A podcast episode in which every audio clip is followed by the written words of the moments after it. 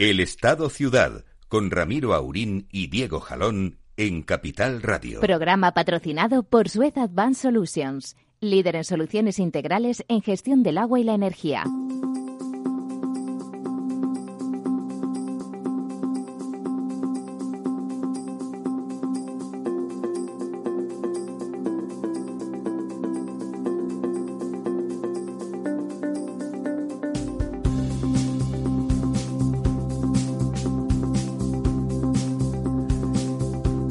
Muy buenos días, amigas y amigos. Aquí estamos. Oh, qué día tan primaveral, don Diego, doña María. Muy buenos días. Buenos días, Ramiro. Pues sí, ya parece que. Pero se ha llovido. Sí, parece que ya es primavera, pero. todavía no. Pero, sí, pero frío, la verdad es que hemos tenido bien poquito. Ahora hablamos, ha llovido un poquito, está subiendo la cosa aunque de la semana pasada los datos son como todavía estábamos a la baja. Claro, porque sobre todo ha llovido a partir del lunes. Eh, los datos que tenemos son del lunes, son claro. de lunes a lunes, entonces no refleja esta lluvia que ha caído, bueno, eh, con bastante intensidad en la mitad norte de España y en eh, Pirineos, etcétera, eh, donde ha nevado, ha nevado también en bastantes, eh, bueno, pues en picos de Europa, en cordilleras del norte. Sí, que como decíamos el otro día es el reservorio para la Efe- primavera. Efectivamente, para que el y, cielo nos y lo que, y lo que hemos tenido también es eh, muchísimo viento, eh, bueno, con rachas sí, prácticamente ¿eh? récord en, en la zona del Levante, de Valencia, etcétera, donde, bueno, pues todos hemos podido ver imágenes en los Se ha telediarios. llevado de todo ese viento, sí. de piscina, bueno, incluso una piscina vacía que había en lo alto de una casa que ha caído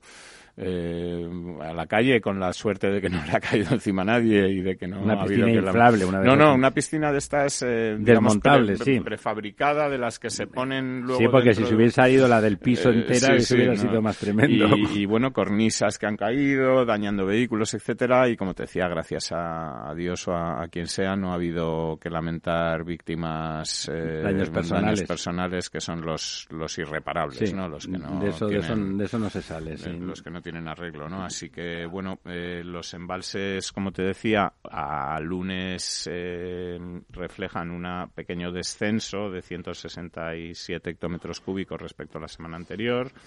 Estamos en el 58,52, ya también por debajo de la eh, misma semana del 2019. La, la semana pasada estábamos pelín por encima, ahora estamos ya pelín por debajo.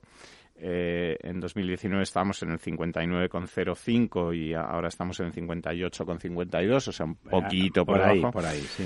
Y eh, cada vez más lejos de la media de los últimos 10 años, eh, que en estos momentos era eh, va en aumento, va subiendo. Eh, y en la media de este año, o sea, va bajando, ¿no? La- Sí, sí, las curvas están eh, invertidas. efectivamente, se están separando cada vez más eh, y, y bueno, pues, pues esto no apunta Bueno. a, a- bueno. Vamos a ver. Indica lo que, lo que de verdad quiere decir el decenal ese que se va corriendo, ¿no? Que va a peor. ¿eh? Que el que cada año la- va bajándonos la media y a pesar de eso el año que el que Mm. baja la media es peor que la media del decenal, por, por eso la baja, ¿no? Ef- efectivamente, y bueno, por cuencas pues eh, sube un poquito el Tajo, un 0,22, eh, baja el Guadiana, sube un poquito el Guadalquivir, baja el Ebro, eh, baja el Duero, mm, prácticamente bajan todos, sube el Júcar, que bueno, pues no deja de ser buena noticia, el Júcar está ya cerca del 50%, lo cual para Sí, esa es una pues, maravilla. Y el Segura es bastante importante. cerca el del Seg- 40, El oye. Segura aumenta también, está cerca del 40, en el 39 y pico, o sea que... mm, Para una cuenca normal sería un mal resultado, para el Segura es un buen resultado. Efectivamente, eso es el, el Segura ha dejado de ser la segunda cuenca peor de España para ceder ese honor al, al Guadiana ya desde hace varias semanas y cada vez está, digamos, más por encima de- del Guadiana, que ahora mismo está en el 41, y el Segura, pues como te decía, digo, el Júcar, como te decía, en el 47. O sea Claro, que- el, Guadiana tiene el hándicap de que tiene un subalveo muy potente. Es el, el agua se va para abajo, para entendernos, hacia el acuífero y cuando el acuífero está medio vacío, pues eh, lo que se ve baja.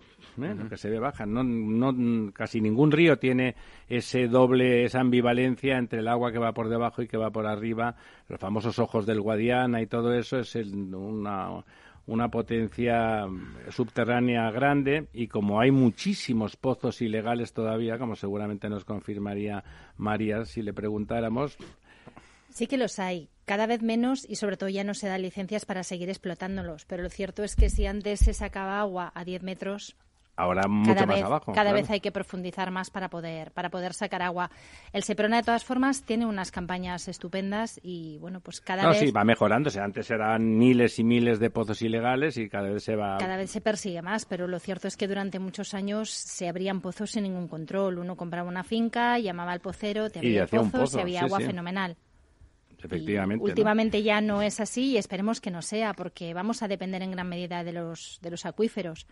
Ya Y- no solamente para el riego, sino para beber incluso. ¿eh? Sí, sí, cada vez. Bueno, de hecho, en, en Estados Unidos, en muchos sitios del mundo, lo de las aguas, eh, lo de las aguas subterráneas tiene mucha más presencia que no que no lo que tienen en España. Bueno, dicho lo cual, ya esperamos ya con no ansiosamente, pero con ilusión a la semana que viene, porque siempre dar, hace eh, Sí, además hace eh, gracia ver que suben, ¿no? la, Y la previsión sabemos es, que la semana que viene subirá. Sí, y la previsión es que va a seguir por lo menos lloviendo En algunos mm, sitios. eh, en algunas zonas. eh, eh, bueno, hay- viene una borrasca que parece que va a barrer un poco España, la mitad norte, Borrasca parte sí. Karin, que además Sí. viene con desplome de temperaturas y mucha nieve. Que O sea, que vamos a pasar frío. Sí, y, y- y va, y va a llover, bueno, es un, es un día o dos, pero, pero que va a llover un poco por toda España eh, entre mañana y, y pasado, ¿no? Es eh, la, la previsión es de que va a seguir lloviendo, o sea que esperemos que la... Luego ya parece que vuelve el buen Sí, tiempo... este tiempo que nos em, prometen 18 grados en Madrid. Sí, sí, hoy, hoy en Madrid 19 de máxima. Y la y, mínima estábamos en eh, 10. mañana O sea, se desploman un poco las temperaturas o bajaban un poco mañana y el viernes y ya vuelve a remontar a partir del fin de semana y para la semana que viene pues volvemos otra vez a lo que hemos tenido en los últimos días, ¿no? De temperaturas pues de primavera, ¿no? De primavera directamente. Y que habrá Bueno. que estar pendiente la semana que viene a ver cómo evolucionan los caudales en los ríos más importantes, porque si se esperan espesores en esta semana de entre 15 y 20 centímetros de nieve. en cotas a partir calor, de claro. 700 metros y después van a subir las temperaturas, Se ese deshielo acabará llenar- llegando a los embalses y bueno, Bueno. habrá que, que ir viendo los caudales. No, de hecho eso ha pasado. De hecho yo creo que parte de que, a pesar de que no yo estaba lloviendo, porque ha dejado de llover, los embalses seguían aguantándose o subiendo, era como las temperaturas eran altas, las nieves que había, que luego veíamos como desaparecían, claro, esa nieve desaparece, pero acaba en los pantanos en principio, o sea que bueno, eso era buena señal.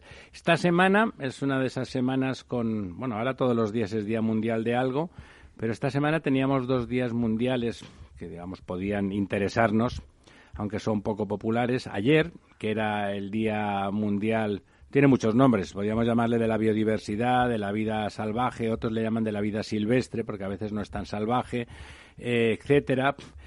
Y bueno, que tendría, podríamos tener muchos intereses, ¿no? Desde los, la protección de la fauna y la flora autóctona, nuestro lince que sigue que ese es como el teatro, que siempre se está muriendo y nunca acaba de morirse, siempre se le acaba salvando Afortunadamente. Afortunadamente, por supuesto. Pero me, me gustaba sacarlo a colación. Ayer hablando con un médico importante, me decía que el, que el problema del famoso coronavirus, ya eh, tristemente, o no- ya no sé eh, qué mente ponerle, eh, pero es famoso sin duda, viene probablemente de, de, esos, de esas disminuciones de biodiversidad que provocan alteraciones en, en, esas cadenas de ADN incompletas que son los virus. Son cositas vivas, pero muy, muy primitivas y que, el- la pérdida de biodiversidad parece que favorece, de una forma que no se sabe muy bien cómo, la aparición de, de esas plagas nuevas, ¿no?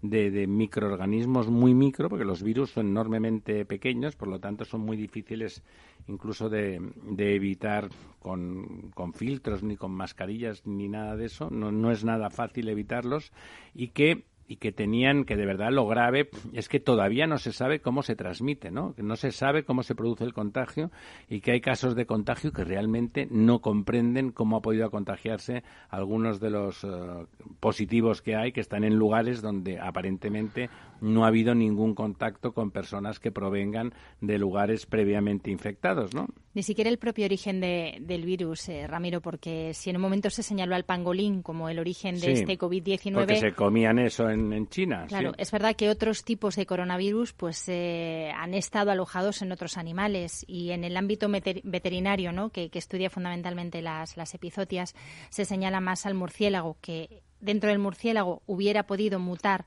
y dar ese salto interespecie siempre hace que un virus eh, bueno pues se incremente exponencialmente su virulencia y posiblemente también su, su mortalidad. además, con la mala prensa que tiene entre, entre nosotros entre nuestra cultura, los murciélagos, por, por la asociación al vampirismo y a... No tanto al vampirismo, es que realmente los, los murciélagos son transmisores de la rabia. Son transmisores de la rabia. Y, eso ha sido de siempre y, conocido de siempre. Entonces, había una cierta tirria con el animal. Hay una más allá. como miedo, como están en lugares oscuros, en esas cuevas.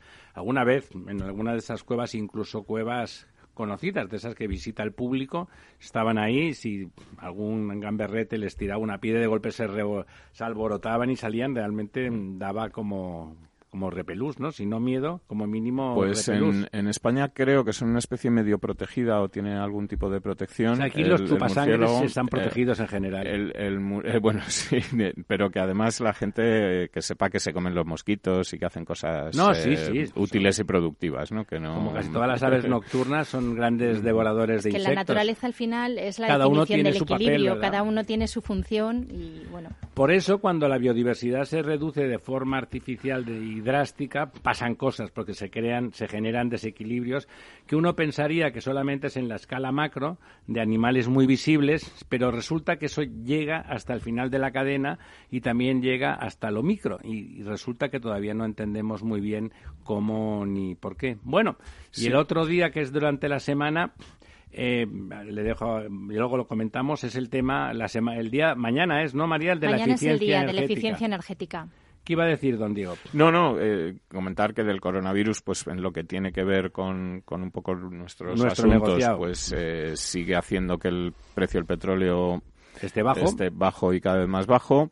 Digamos que eso sería una bueno, parte buena, un colateral bueno, colateral bueno, pero luego empieza a tener otros cada vez más colaterales, digamos, negativos, ¿no? Está afectando muchísimo al sector aéreo, al sector del transporte aéreo. Eh, las aerolíneas están empezando a ver descensos en las reservas y en, los... Eh, ¿De qué orden estamos pues hablando? Pues del 30, del 25, del 30%. Ah, eso es, mucho que para, dinero. Que para empresas eh, con tanto apalancamiento como muchas aerolíneas tienen, que tienen los aviones, digamos, los compran... Casi en leasing, sí. A, préstamo, en fin, tienen que hacer frente y, necesitan ese cash flow para, para poder, bueno, cumplir con sus compromisos financieros, etcétera, pues pone en riesgo eh, la supervivencia de algunas de ellas, ¿no? Y ya así se han manifestado. Y todas las low cost, eh, particularmente, que viven del, más eh, del, cash flow que no del margen real, ¿no? Efectivamente, esta caída, bueno, pues de, de las de las reservas del tal afecta, por supuesto, al turismo, que es una de las grandes.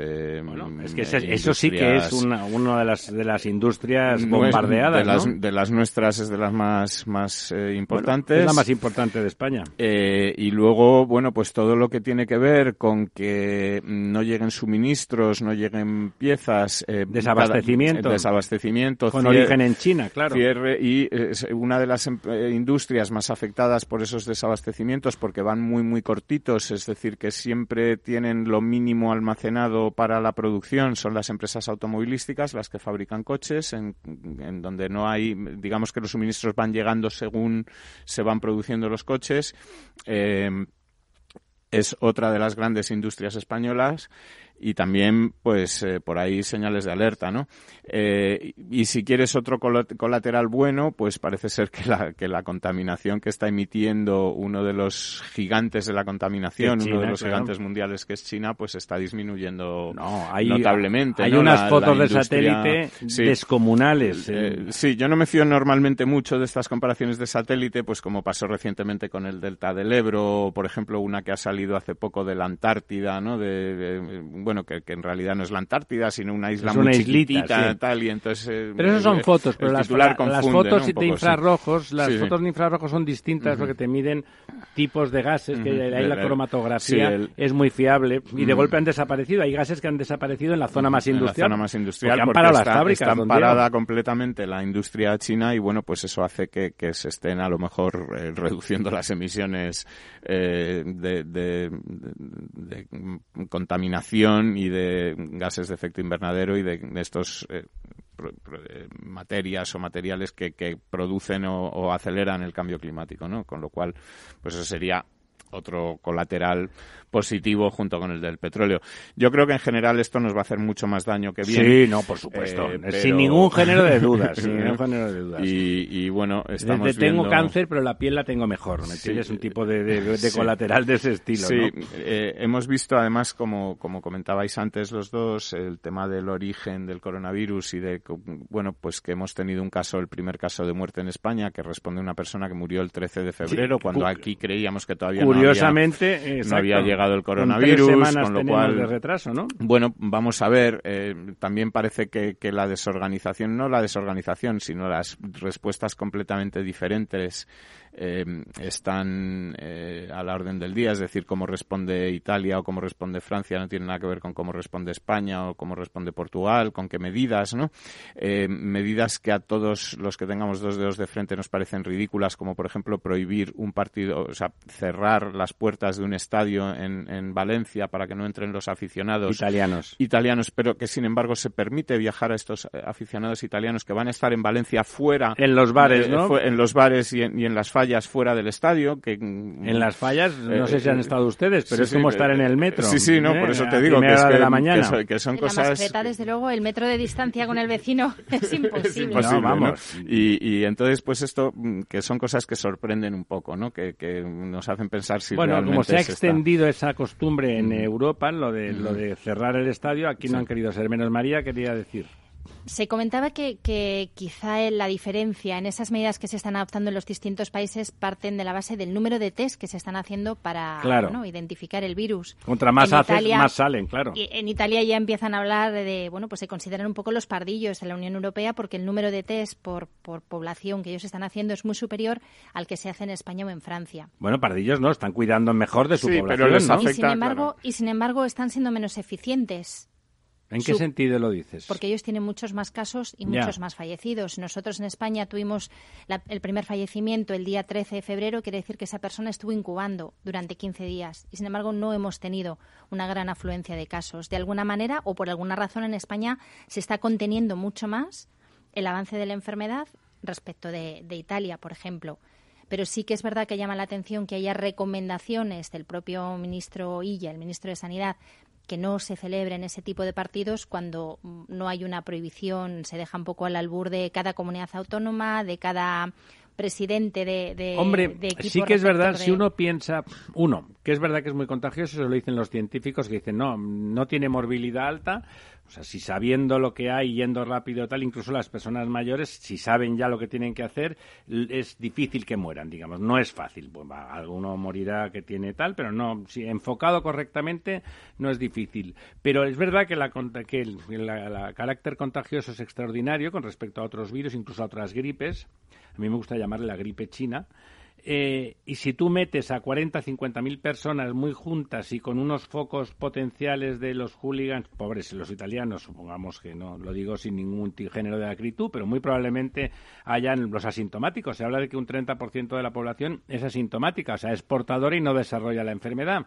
Yo no desarrollo la gripe, por ejemplo. Tengo mis hijos siempre con gripe en invierno y yo nunca la desarrollo.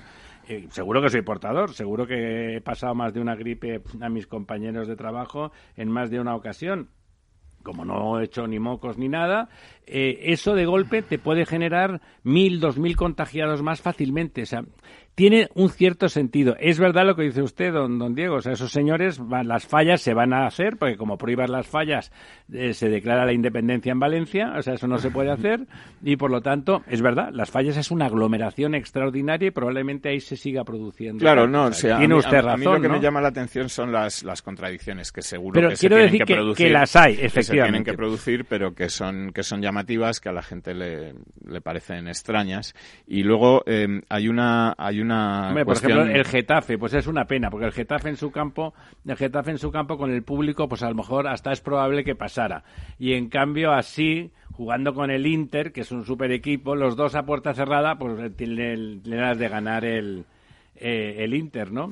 Bueno, eh, in- sí, además que, hombre, en fin, los deportes están hechos para que vaya la gente a verlos. No, yo lo que te, que te quería comentar es que eh, eh, esto es una cuestión de matemáticas, es decir, si cada enfermo contagia 2,5, Sí, sí, bueno, pues tú sabes la historia del ajedrez, ¿no? De un granito por una Pa, casilla pa, pa, tal, cuando ya empiezas no a llegar a la casilla para- 40, pues estás Ya hablando de trillones o de toda la población mundial infectada. Entonces, ¿qué, qué, qué se puede hacer? Como todos somos susceptibles de ser infectados, porque es un virus nuevo que no, Es así, es así. que no nadie tiene, digamos, Defensa, inmunidad, sí. ¿eh? Eh, lo único que se puede hacer es ir aislando a los que están contagiados para romper, digamos, ese 2,5 y que sí. pase a, a- a estar por debajo del 1. En el momento en el que pase hasta que, que cada entonces es fácil que se cure, eh, es- se reduce y cada vez hay menos. Es lo que han hecho en China, ¿eh? Exactamente, es decir, las medidas brutales que se han impuesto en funcionado. China y tal, lo que han conseguido es controlar, poner la mano encima de esta tapadera de la olla para que no explote y, han conseguido, pues, eh, bueno, pararlo en el sentido de que cada vez hay menos infectados y cada vez hay menos La casos curva en está China. bajando. Exactamente, la curva está bajando, han conseguido parar, digamos, este crecimiento exponencial que de por sí tendría la enfermedad, ¿no? Esto lo que sí que podemos es aprender cómo la tecnología se puede poner al servicio de la salud pública y plantearnos si estamos preparados para el teletrabajo, para aprovechar toda la digitalización, Sí. para prevenir un- una pandemia como puede Y llegar que a no ser. colapse el sistema, claro. Exactamente. Por cierto, el Fondo Monetario Internacional ya ha anunciado que ellos no se van a reunir en primavera físicamente, van a hacer esa famosa reunión de primavera a través de videoconferencia. Bueno, Sí, cada vez hay más. eh, hoy he recibido una comunicación que la reunión de, de ICOL, de la, del Comité Internacional de Grandes Presas Mundial, Sí. que se celebraba en la India, pues eh, ha sido suspendido, por ejemplo, también. eh, o sea que cada vez hay más. eh, realmente se está sí, produciendo se de está una forma global. Global, efectivamente, y está afectando pues a todos ¿Se los suspende sectores. o, como decía María, pasa a ser un... No, no, se suspende. El, el comité, vamos, el... el- Más son- el- el, eh, Son grandes, son mucha mucha cantidad de gente, ¿verdad? pues es del mundo entero, ¿no? Y es- sea, miles de personas, miles a lo mejor, ¿no? personas, efectivamente. Claro, a eso por, por, por call es más complicado, ¿no? Esto es una oportunidad de aprendizaje para esa estrategia Sí, de es digitalización que. Bruselas está preparando, hacer que las ciudades sean capaces Sí, de hecho todos, incluso en ese nivel macro, plantearse la posibilidad de una superconferencia donde todos a través de su ordenador, miles de personas pudieran interactuar. Eso no se ha hecho todavía. Igual lo pero vemos en la intentarse, ¿no? COP26 y así reducimos emisiones. Igual sí. Bueno, volvemos, volvemos en, en dos minutos y medio, volvemos con ustedes. No se vayan, por favor. El Estado Ciudad, Capital Radio.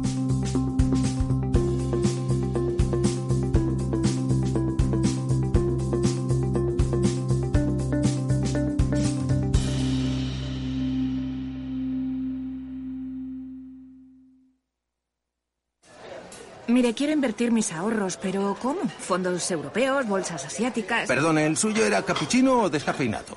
Lo importante no es ser un experto en inversión, es saber dónde preguntar. En ING con Inversión Naranja Plus simplificamos la fórmula para que puedas invertir como los expertos a través de nuestros fondos cartera naranja. Inversión Naranja Plus, invertir a lo grande es para todos. Más información en ing.es en fondos de inversión.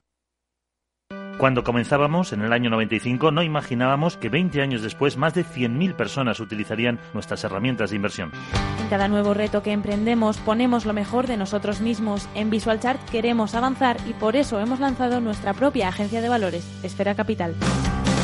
Esfera Capital, un broker de inversores para inversores. Si quiere conocer nuestro trabajo, visítenos en esferacapital.es. Capital Radio. Si te gusta la cocina gallega de siempre, en el Mesón Gallego 1 y el Mesón Gallego 2 encontrarás los mejores pescados y mariscos de las costas junto a recetas de la Galicia interior, además de las carnes de Sanabria y los mejores embutidos de Zamora y nuestra terraza. Te esperamos en la calle Muller 35, teléfono 91 579 3623 y en la Plaza de la Remonta 13, teléfono 91 579 0769. Una recomendación del programa gastronómico Mesa y Descanso.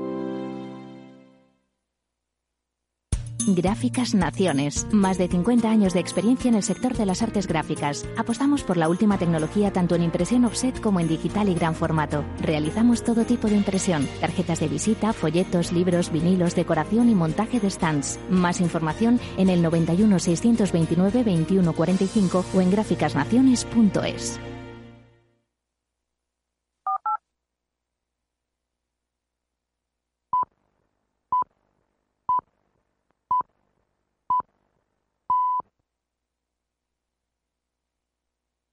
Aurín y Diego Jalón. El Estado Ciudad con Ramiro Aurín y Diego Jalón en Capital Radio. Pues aquí estamos, de vuelta. El Estado Ciudad es lo que nos hace falta construir para que esa España con poca gente, eh, esa España que más que vacía, hablábamos eh, con María el otro día, es una España que nunca ha estado muy llena. lo que llamamos la España vacía es una España que tradicionalmente ha tenido una baja densidad de población. España es un país con una de las densidades más bajas de Europa de población históricamente, ¿no? Históricamente, cualquiera de los grandes países de nuestro entorno tiene tiene una densidad sustantivamente mayor. España es el segundo país más grande de Europa después de Francia y tiene menos habitantes que Inglaterra, que Alemania, que Italia, que Francia, pero muchos menos, porque eh, Francia tiene un 10% más de territorio y tiene casi un 50% más de, población. O sea que eso, ¿qué hay que hacer? Oiga, si, si, el, si el paisano que vive en esos territorios tiene de todo, pues probablemente se plantee que se puede quedar, ¿eh? no solamente el agricultor, María dices el agricultor. ¿Sabes quién gestiona el 85% del territorio? ¿Quién? El agricultor, el agricultor. Estamos hablando de paisaje. Claro, convirtámoslos en gestores de servicios territoriales. Ya lo están haciendo. O sea, ahora mismo ya son gestores del 85% no, Vamos a hacerlo formalmente. Vamos a premiar eso. Vamos a, no premiar, a pagar eso, a tenerlo en cuenta. A todos, don, don Diego es motorista y le gusta ir para arriba y para abajo con su moto paseando por el campo en sitios estupendos y mm, preciosos. Si no hay alguien que lo cuida, eso no existe. Sí, no, va, ya a ver, yo lo que sobre todo viajo es por, por carreteras eh, secundarias terciarias o, cuaternarias, ¿no? Por la película carreteras secundarias. Por, carreteras. Mira, hay una cosa muy graciosa que si alguien eh, nos escucha le recomiendo hacer eh, cuando viaje, que es poner en el GPS llévame por el camino más corto, corto en distancia y es el más largo en tiempo probablemente. y eh, sin, sin autopistas ni autovías no entonces acabas yendo por unos sitios eh, fascinantes descubres eh, bueno pues que hay muchísimos lugares en España que conocer y que ver de los que nadie habla por donde no pasan o las autovías pasan por de largo y, uno es viaja... Mr. Marshall. En esos sitios las autopistas y autovías y los ferrocarriles de alta velocidad son Mr. Marshall, ¿no? efectivamente. Que pasan tan deprisa que no, dejan nada. Exactamente, han hecho que, que, bueno, pues que un viaje Madrid-Valladolid sea un viaje en el que vemos Madrid, vemos Valladolid y no vemos nada de lo que hay entre medias, ¿no? Es decir, son dos horas, nadie se para para dos horas ni, ni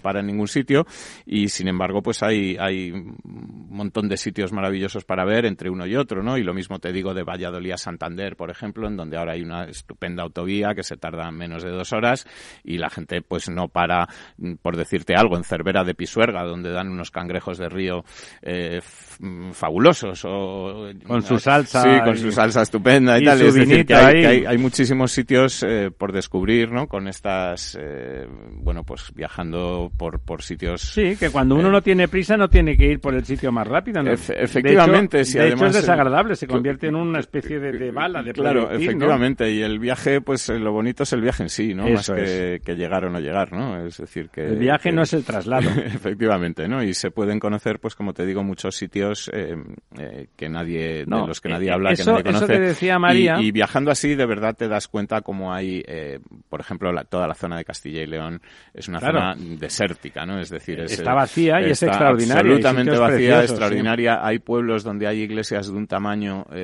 eh, impresionante. Catedrales, vamos. Eh, maravillosas, preciosas y donde no hay nadie, ¿no? Uno se plantea, pero esto quién pudo construirlo algún día, ¿no? Pues bueno, algún día ser que algún día en, aquel sitio había, había gente y, pudieron hacer estas cosas, ¿no? Pero sí es, es, es maravilloso, ¿no? La verdad es que eh, eh, por un lado es bonito y por otro pues lo que te, constatas y te das cuenta de que en esos pueblos cada vez hay menos gente, cada vez va a haber menos gente y habrá un momento en el que prácticamente las ciudades grandes siguen creciendo y los pueblos siguen. Lo que pasa es que como la conectividad realmente es muy alta y muy buena, si, si todos los servicios de tipo telemático, si la proximidad estuviera todo planeado de forma más isótropa para que fuera relativamente fácil dotarte de las de las comodidades, sería más fácil ¿eh? y que si premiáramos a esa, esa tarea que decía María que hacen, que de facto están haciendo los agricultores, la, la, tuviéramos en cuenta como remunerada, se, se hablaba de que había que remunerar a las amas de casa porque era un trabajo sistemático y era un trabajo que exige horas y dedicación. ¿Y cómo se, se podía monetarizar eso aunque no fuera eh, cobrando pues, hasta que se pudiera tener en cuenta a nivel de seguridad social. Era un trabajo que de alguna forma merecía cobertura social, ¿no? Si de alguna forma eso cuando había una ama de casa en casa, quiere decir que normalmente había un, un, padre de familia trabajando fuera. En realidad era una sociedad donde cada una hacía una parte del trabajo. Bueno, eso mismo podríamos decirlo de los agricultores. Están cuidando el campo y decimos, bueno, es que ellos viven allí. Bueno, y si no viven, ¿qué pasa? ¿no? Vamos a comprar todo en Marruecos y en Turquía y, si pasa algo algún día tendremos crisis alimentaria. Si pasa algún día, ¿qué está pasando, Ramiro? Vosotros imaginaros que ahora mismo el coronavirus se nos desmadre y de repente hay que cerrar las fronteras. ¿No? Puede pasar en cualquier momento. Si no tenemos un tejido productor de alimentos, ¿de qué nos vamos a alimentar? Ah, no, es estratégico. Es que la soberanía alimentaria es una cuestión estratégica que muchas veces se nos olvida. Sí, sí, bueno.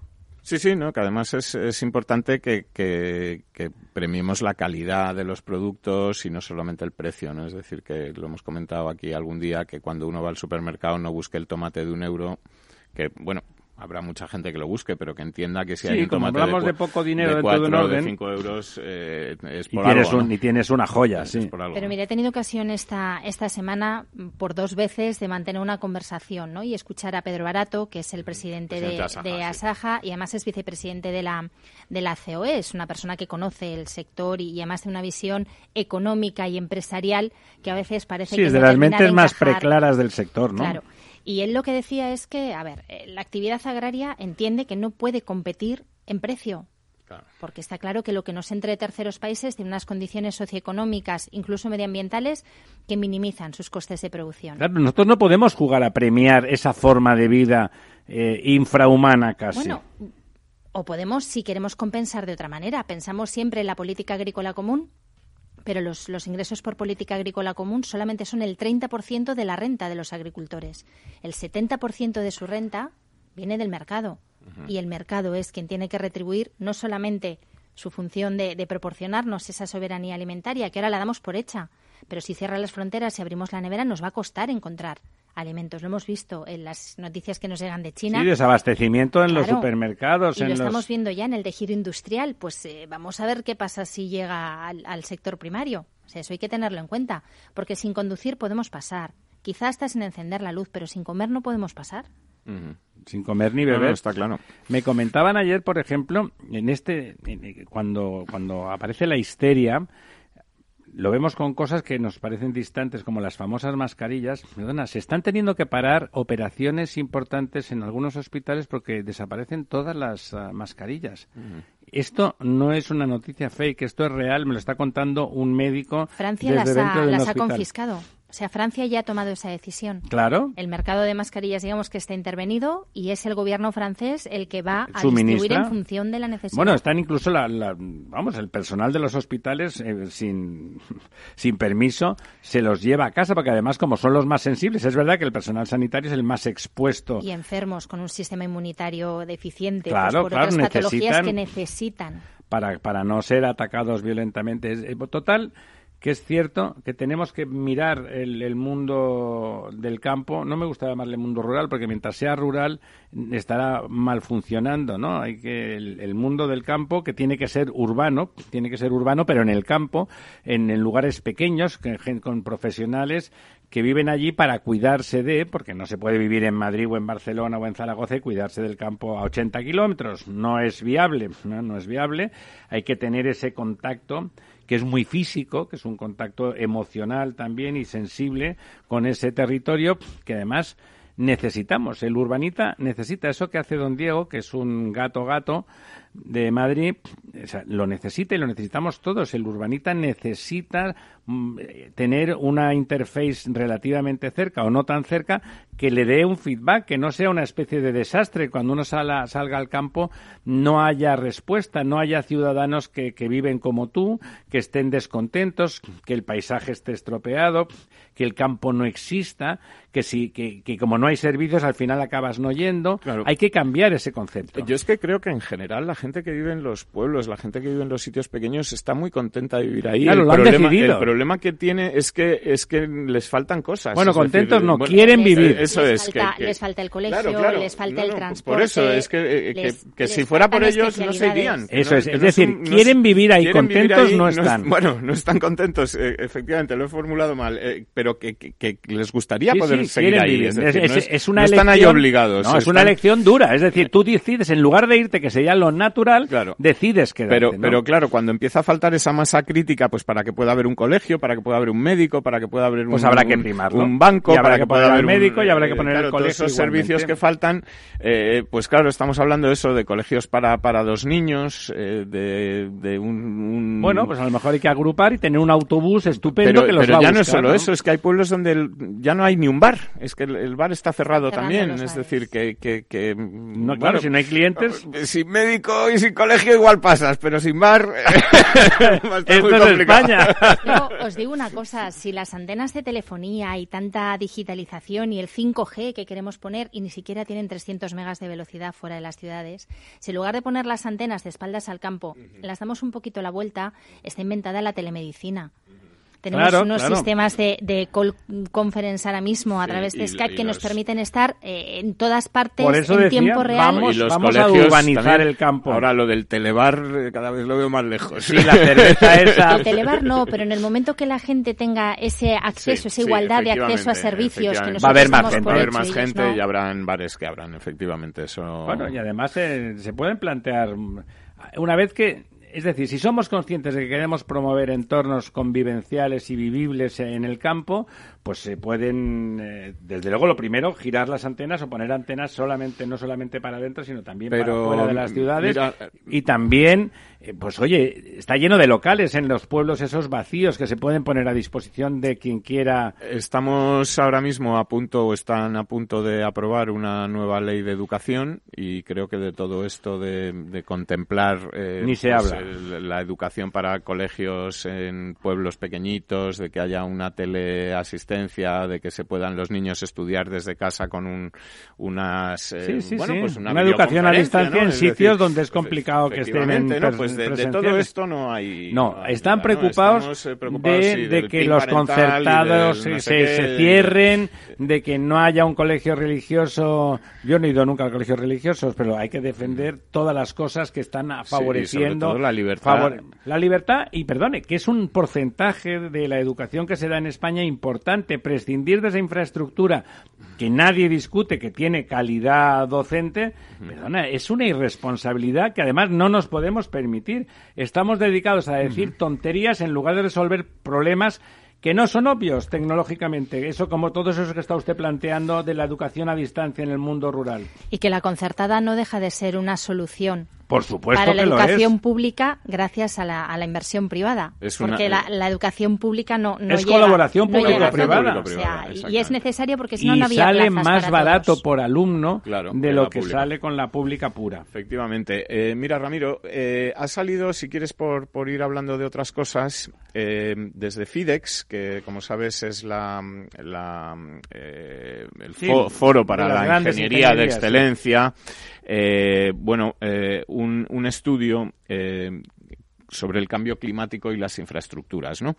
Eh, hasta ahora hemos estado hablando eh, de las necesidades o del déficit que teníamos en cuanto a la conservación y el mantenimiento de las infraestructuras que ya tenemos, que había que hacer un esfuerzo inversor muy importante, del orden de cuatro veces el que se está haciendo ahora mismo, para que las infraestructuras eh, actuales pues se conserven y se mantengan eh, simplemente Sí, sí, para que no se descapitalicen. mejoren. Pero parece ser que, que según este nuevo estudio de FIDEX, el cambio climático puede afectar a la red viaria y ferroviaria entre un 40 y un 60%. Es decir, que los fenómenos eh, que estamos viendo, que cada vez son más recurrentes, de lluvias torrenciales, de inundaciones, de sequías, de, fuertes vientos, de todo este tipo de, de cosas, están poniendo, eh, ponen en peligro entre el 40 y el 60% de nuestra red ferroviaria y red de carreteras. Y habría que actuar, es lo que le está diciendo la FIDEX, y así le ha presentado una propuesta al ministro de, del ramo, que es eh, el señor Ábalos. Ministro eh, de Infraestructuras. Ministro de Transporte Y, y de nocturnidad y alevosía en los aeropuertos. Y no sé qué más eh, cosas que tienen que ver con la ciudad y con otras historias, pero en fin. eh, Antiguo Ministerio de Fomento. eh, lo que venía a ser el Ministerio de Fomento y entonces pues le han presentado una propuesta, vamos, le han presentado esta, este estudio en el que le advierten que ya no es simplemente aumentar el gasto para, vamos, el gasto, la inversión. La inversión. Para el mantenimiento de estas infraestructuras y su conservación, sino eh, La adaptación. la adaptación, la resiliencia, que es de lo que hablamos aquí muchas veces, que está muy bien eh, decir que contra el cambio climático hay que reducir las emisiones y efectivamente todos. Pero como ya está aquí, vamos a pero, adaptarnos, ¿eh? Efectivamente, pero como ya hay cosas que seguramente sea muy difícil que podamos volver a la situación de partida y que deje de. Por lo menos nosotros no lo vamos a ver. etcétera, todo eso, pues hay que adaptarse y hay que prepararse para que las infraestructuras que tenemos pues resistan, eh, digamos, estos nuevos fenómenos, ¿no? Y entonces eh, me parece muy interesante, ¿no? Este estudio de, de FedEx, eh, bueno, que, que dice entre otras cosas, por ejemplo, que deben dejarse de lado los estudios de sedes temporales basados en datos históricos, Claro, porque tan rotas las eh, series. Y centrarse en Estos periodos de retorno Claro. eran de 50 años, pero es que ahora hemos visto que este año, en menos de, de 12 meses, hemos tenido siete grandes temporales con muchísimos daños materiales, incluso personales. Exactamente. Entonces lo que dicen ellos es que bueno pues hay que centrarse en predicciones de futuro, en 50, 70 años vista y proyectar infraestructuras pues que deben ser resilientes a, a todos estos nuevos fenómenos que estamos viendo que no que no coinciden digamos con las Sí, previsiones que lo, anteriores. lo de- lo del pasado que ya no antes, sirve. ¿no? Las manos del pasado ya no nos sirven. Y fíjate, piden una cosa que, que a nosotros nos debe sonar a chino, que es el pacto de Estado por las infraestructuras. Es una cosa, mm, pues, no sé, de locos, ¿no? Que, Sí. que- que lleguemos a un pacto de Estado para ponernos de acuerdo, dejando de, a un Sí, a- lado a las- nosotros nos han las- insultado con las frecuencia por ideologías, ¿no? Para ponernos de acuerdo sobre un plan nacional de En- infraestructuras. hablar de ideas en lugar de Eh, eso, ideologías, en vez ¿no? de ideologías. Y Ideas, sí. las carreteras, las presas, Es usted la- un las- elitista, las porque líneas las de ideas ferrocarril. se tienen desde colegios concertados y privados, y entonces es- tiene usted un elitista y un, bueno, no, no me... Bueno, todo yo ahí no estoy de acuerdo, ¿eh? que del Ramiro de Maeztu han salido Pues grandes por mentes, supuesto, doña María, es- por supuesto, lo digo. Un ejemplo de educación pública. Lo digo con sona de ironía. excelencia. Hay, hay enormes, hay enormes colegios públicos que han generado, además en la Comunidad de Madrid en particular, La son pública- bilingües todos. La son educación pública en España en general es muy Es buena. muy buena. Y de Ha sido buena, no sé de si ahora hecho, lo es. Si uno se fija en los alumnos, eh, digamos, mejor, eh, con mejor nota en, en lo que antes era la selectividad suelen ser escuelas públicas, la EBAU, etcétera, vienen en su gran mayoría de escuelas públicas. Y, También es verdad que hay más. Sí, bueno, pero que te quiero decir Que que, sí, que que sí. no, eh, eh, no- estar en una escuela pública no es un, una rémora ni un, ni un lastre para, para poder eh, luego. Sí, es que no, es que la- uno de los argumentos para, en- en para este meterse con los concertados es decir que entonces el que puede pagar esa pequeña cantidad que habitualmente hay que pagar demás, es ¿no? que, claro, tiene unas ventajas competitivas y no es verdad, lo decía con sorna, si no se ha notado, No- no es lo así, aclaro. no, efectivamente. que- Le pasa lo mismo con la universidad pública, ¿eh? Que luego Totalmente. terminan llegando a ministros y ocupando carteras de relevancia. Y yo creo que en, en el Es caso más, en de- general el son mejores las públicas que eso las privadas que Yo aquí. creo que en el caso de la universidad es mucho más notorio, es decir, que son mucho mejores las públicas que las privadas, y me perdonen las privadas. eh, Sí, no, hay las, raras las escuelas de negocios que son privadas Sí, todas más- son muy más de buenas. máster, de posgrado, etcétera. que Esas de- son ser muy que de buenas. tal. Las privadas, con en- excepciones, en- son En general, si uno va a estudiar una ingeniería, va a estudiar una carrera de medicina, Hoy por hoy son mejores las técnica, públicas. las universidades públicas eh, Es verdad, son mejores, son que las- que las Sí, privadas, está bien, ¿no? además que lo sean, está no pasa bien. nada, ¿no? No. De hecho, yo creo que las... Que las Ah, yo creo que aquí todos hemos ido a la pública, sí, ¿no? de hecho que yo y estamos creo que encantados las- de conocernos. Las universidades privadas en este momento están cumpliendo un papel que es el de Complementario. el de permitir a aquellos alumnos que no tienen la nota de selectividad suficiente para acceder a la carrera es. que quieren poder estudiar esa carrera si tienen la posibilidad económica de, pagarse- de pagársela, ¿no? Es- Y algunas carreras innovadoras que, la, que el- a pesar de la explosión de centros universitarios públicos que hay en España, hay, hay carreras como nuevas que les cuesta mucho. La inercia de- del funcionariado también a- afecta a las universidades y cuesta mucho crear esas nuevas titulaciones, ¿no? Pero es verdad, la universidad pública española tradicionalmente ha sido una, una universidad buena, eh, como todo en la vida, como hay tantas, unas más excelentes que otros, pero realmente buenas. Y por lo tanto, volviendo a lo que usted decía, me parece lamentable que una vez más alguien se empeñe en que lo único que tiene que demostrar es que ellos tenían razón haciendo una ley del bombero pirómano, ¿no? Primero que el incendio y luego la apaga, en lugar de ir a solucionar los problemas de futuro. La boca llena, vamos, llena a, a lo bestia de la España vacía, de la necesidad que los agricultores y ni una medida innovadora. Como decía Einstein, lo que es una auténtica locura es pensar que haciendo lo mismo van a pasar cosas distintas. Efectivamente. Y siguen pensando eso. Son de una torpeza intelectual que me dan, se me caen las lágrimas. Y mira, por comentar otro tema, si quieres, Ramiro. Algo de eh, energía tienes por celebrar. Tenemos bueno, alguna cosa de energía. Mira, comentamos esto y. Di lo que ibas a decir, por sí, favor. eh, el- el- este gobierno que básicamente vive de anunciar cosas que va a hacer, aunque no hace realmente ni el 10% de lo que anuncia, pues una de las cosas que ha anunciado eh, nuestro ministro de referencia, el señor Ábalos, que en vez de estar preocupado de estos temas de las infraestructuras, pues anda con otras cosas, es que ha anunciado que va a hacer una ley para limitar los precios del alquiler en aquellos eh, en aquellas zonas donde los precios están especialmente tensionados, que es una palabra ¿Y, y si maravillosa. prueba a hacer, a introducir más, más oferta y esperar que el mercado baje el precio? eh, a ver, aquí el problema es que hace muy poquito Nadia Calviño, que es la ministra, digamos, de Economía... La que de- sabe sumar y restar de- del gobierno, sí. gobierno, estaba explicando que estas medidas de su- limitar los precios Pobre del mujer, ella, si te fijas no en sus declaraciones, Sí. siempre son sensatas. no, ¿eh? fun- no funcionan allá donde se han ido aplicando imponiendo pues han ido han tenido que ir eh, retirándolas porque sí. a largo plazo mm, esto lo que hace es eh, que los precios del alquiler suban en las zonas colindantes a, a esa zona donde se ha prohibido Claro, digamos, claro. el- el- la subida. Hay una presión hacia afuera. eh, en las zonas donde se ha prohibido la subida se reduce la, La oferta. la oferta y cada vez hay menos sitios para poder alquilar. Y bueno, pues que básicamente que esto no funciona, ¿no? Eh, ¿Qué funcionaría? Y lo decía la ministra Calviño, pues poner manos a la obra para construir viviendas de protección Aumentar oficial la oferta. y que si no hay eh, dinero para que el gobierno sea el que haga la Hacer la inversión, colaboración pues hacer una público-privada. colaboración público-privada. Está que- inventado, ¿eh? además en el Eh, tema de la vivienda, los modelos existen, se dan concesiones a 50 años, el alquiler se fija con un máximo para que... Es decir, está completamente inventado y funciona allá donde se hace. O sea, es tristísimo que el asunto consista en que hay que buscar el enemigo de turno para meterle el dedo en el ojo y decir que estás haciendo algo por la gente cuando lo que haces es fastidiarlos, fastidiar al que se supone que vas a que tienes que beneficiar. Bueno, pero estamos exactamente estamos en esa película. Bueno, pues eh, nada, me decías eh, temas de energía, yo creo que... Bueno, la verdad es que lo del, que la verdad es que el tema de la vivienda, algún día tendremos que meterle mano programa entero. Era por el homenaje a que mañana es el Pues día... Solo, solo un datito, haciendo referencia a la vivienda, el 60% de los hogares españoles no tiene incorporadas medidas de eficiencia energética, a pesar de que si tuviéramos esas medidas de eficiencia energética, los españoles llegaríamos a ahorrar al año 2.000 euros por vivienda. O sea que somos unos cabestros.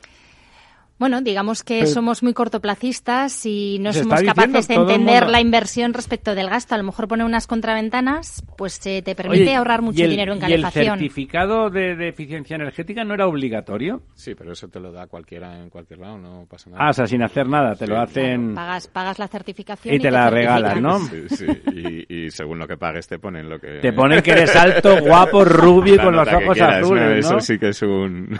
Oiga, quiero un sobresaliente. lo- Bueno, eh, una de las cosas que ha anunciado el, Ayuntamiento de Madrid es una nueva ley para, para bueno, eh, eh, pre- prevenir la, o reducir la contaminación.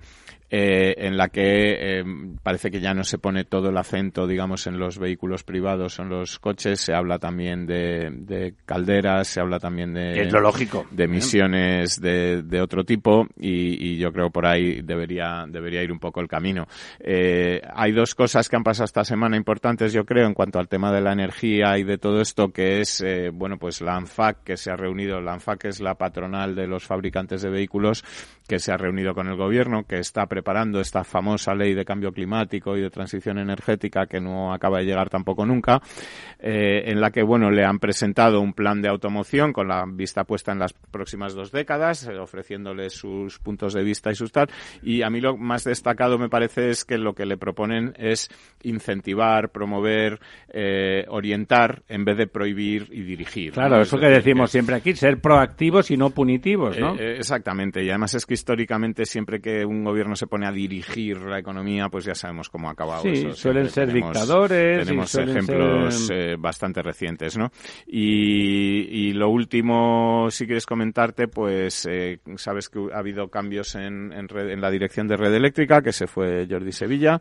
Eh, Empujado convenientemente, pero se fue, que, sí. que Red Eléctrica ha presentado resultados, lo que va a hacer es aumentar el dividendo y disminuir las inversiones, es decir, justo todo lo contrario de lo que usted tendría que hacer. El nuevo- el- el nuevo que ha venido, el amigo de nuestra ministra. Y, y están ya tomando medidas, pues como por ejemplo despedir a gente que había fichado Jordi Sevilla y que deben ser que no eran del agrado de... Eh, Jordi Sevilla hizo una gran tarea en cuanto a la incorporación a la red a través de red eléctrica de megavatios verdes. ¿eh? Hizo una gran labor. No es fácil porque conectar pequeñas instalaciones que suelen ser las las fotovoltaicas y las eólicas eh, requerían inversión, requerían voluntad y él la puso. Entonces me hace gracia que otra vez la boca llena de, de transición energética, pero a la hora de la verdad Sí, bueno, pero yo creo que... muchos besos, pero pan poquito. Han puesto a, a- a presidir Red Eléctrica una ex ministra socialista y yo creo que, a ver, si es que deberíamos darnos cuenta, cuando ponemos políticos al frente de las Bueno, pero empresas, pues fíjese siempre usted, si es que nos lo lo, ha expli- nos lo ha enseñado el señor Iglesias viendo cómo ha eliminado que lo de los tres. Ahora que han subido el salario mínimo, ya no hace falta que sean tres salarios lo máximo que puede cobrar él, puede cobrar ocho y medio tranquilamente y entonces pues si hay alguna ministra o algún exministro que no tiene tajo pues habrá que, que colocarlo y lo de red eléctrica eso sí que me río yo del, ser primer ministro de este país Eh, ser presidente de red eléctrica son más de 400.000 euros al año eso sí, con mucha dedicación, diga, yo me ofrezco. Sí, además es un cargo en el que uno está bien porque cuando uno dirige un monopolio, pues las cosas es y difícil que como esto mal. es otro monopolio, aquí nos vamos corriendo porque ya es la hora. Amigas, amigos, volvemos el próximo miércoles. Se lo vamos a dar todo calentito para que lo entiendan muy bien. Programa patrocinado por Suez Advanced Solutions, líder en soluciones integrales en gestión del agua y la energía. Hola. A ver, el dinero se gana con esfuerzo y ahorrar debería darnos una recompensa. Sin embargo, siempre vemos que nuestro dinero crece poco y eso hace que nos vengamos un poco abajo. Lógico. Lo normal es que veamos crecer nuestro dinero. Por eso me gusta Finanbest, porque me ofrece los mejores fondos de inversión del mundo al alcance de todos, con total transparencia y sin comisiones indebidas. Y con eso, la rentabilidad de mi dinero será mayor, o sea, lo normal. Entra en finambest.com y descubre que lo normal es extraordinario. Lo normal es Finambest. Escuchas Capital Radio, Madrid 105.7, la radio de los líderes. Disfruta de la mejor cocina gallega en Montes de Galicia. Todo un clásico moderno en el barrio de Salamanca. Disfruta de la variada dieta atlántica, de las mejores carnes y pescados tratados con respeto y transparencia y regados con una de las mejores bodegas de la zona. En grupo, en familia o en pareja, Montes de Galicia te ofrece el espacio perfecto en cada ocasión. Esto te estás perdiendo si no escuchas a Luis Vicente Muñoz en Capital, La Bolsa y la Vida todo cuanto pues, se podía hacer mal se ha hecho mal por desidia, por incuria en el gobierno. No solo es la corrupción, insisto, eh, sobre todo el caldo de cultivo es la corrupción, pero el problema es la quiebra, la quiebra de la democracia, la quiebra del orden constitucional. No te confundas. Capital, la bolsa y la vida con Luis Vicente Muñoz, el original. Primero aprender que el analista es un analista, no, no un pastor que lleva ovejitas campo. Hacían cola, cola como cuando yo voy a la charcutería a comprar el chorizo, a comprar kilos de oro. O en la ciudad. En inglés. Economic growth at any cost is not acceptable. O en español. El fin de España y el fin del mundo. Lo importante es ganar dinero y no meter la pata. España ha demostrado siempre una ilimitada capacidad de estropear las cosas. Todo lo que tienes que saber para no meter la pata con tu dinero, cada tarde, desde las tres y media, en Mercado Abierto.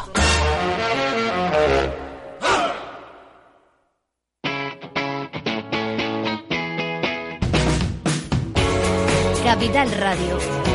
Despierta la economía.